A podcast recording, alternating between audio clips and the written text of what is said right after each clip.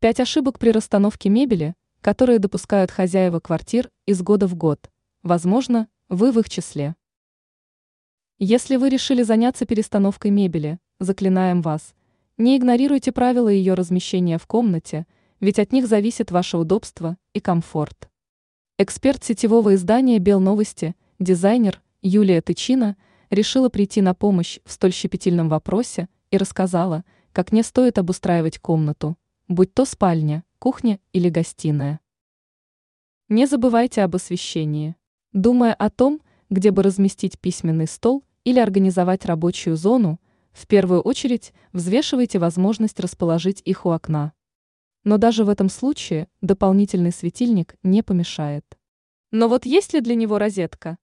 Все эти моменты вы должны взвесить в первую очередь. Присмотритесь к зонированию. Избежать тесноты и нагромождения вы сможете в том случае, если до того, как приступить к расстановке мебели, выделите функциональные зоны в помещении для отдыха, работы, сна и т.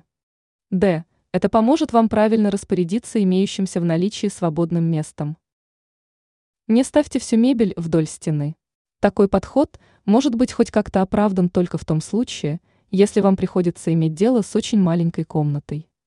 Если пространства более чем достаточно, не стесняйте и не ограничивайте себя, вместо этого используя такие инструменты, как зонирование и деление комнаты на квадраты по максимуму.